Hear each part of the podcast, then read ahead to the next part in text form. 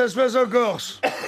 Le mec, il arrive avec sa Ferrari, il se garde devant un troquet, descend, il prend un petit café, il retourne vers sa, sa Ferrari, il n'y a plus les clés sur le, sur le tableau de bord. Il re-rentre dans le truc. Il dit écoutez-moi bien. Je vais compter jusqu'à trois. Si à trois, on m'a pas rendu les clés de ma Ferrari, je ferai exactement ce que mon grand-père a fait il y a 20 ans. Attention Un, deux Là, il y en a un, il se lève, il dit c'est moi, monsieur, c'est moi, c'est moi. Je vous redonne les clés, je vous donne les clés. Il redonne les clés, puis il le raccompagne à la bagnole. Et lui dit, euh, mais il dit quand même, juste la petite histoire, parce que j'ai eu super peur.